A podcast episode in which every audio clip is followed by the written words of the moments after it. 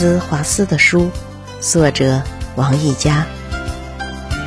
华兹华斯是知名的英国诗人和自然主义作家。有一位华兹华斯迷，专程去拜访华兹华斯，想一睹作家风采，并当面向他请教。华兹华斯刚好不在，应门的是他的一位女仆。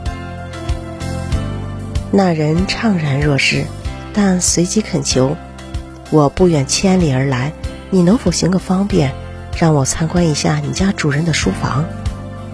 女仆见他如此诚恳，不忍心拒绝，于是带他到了一个房间。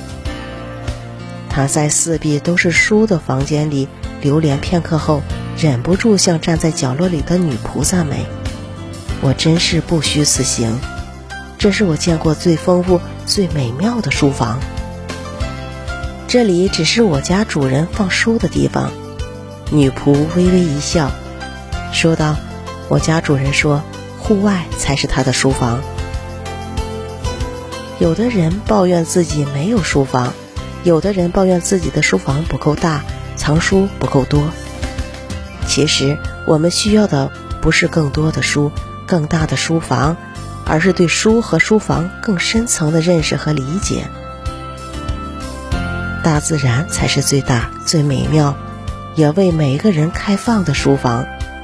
每一座山，每一条溪流，每一棵树，每一朵花，每一个人，都是一本书。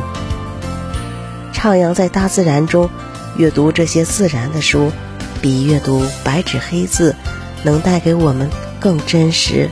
更美妙，也更深刻的体验。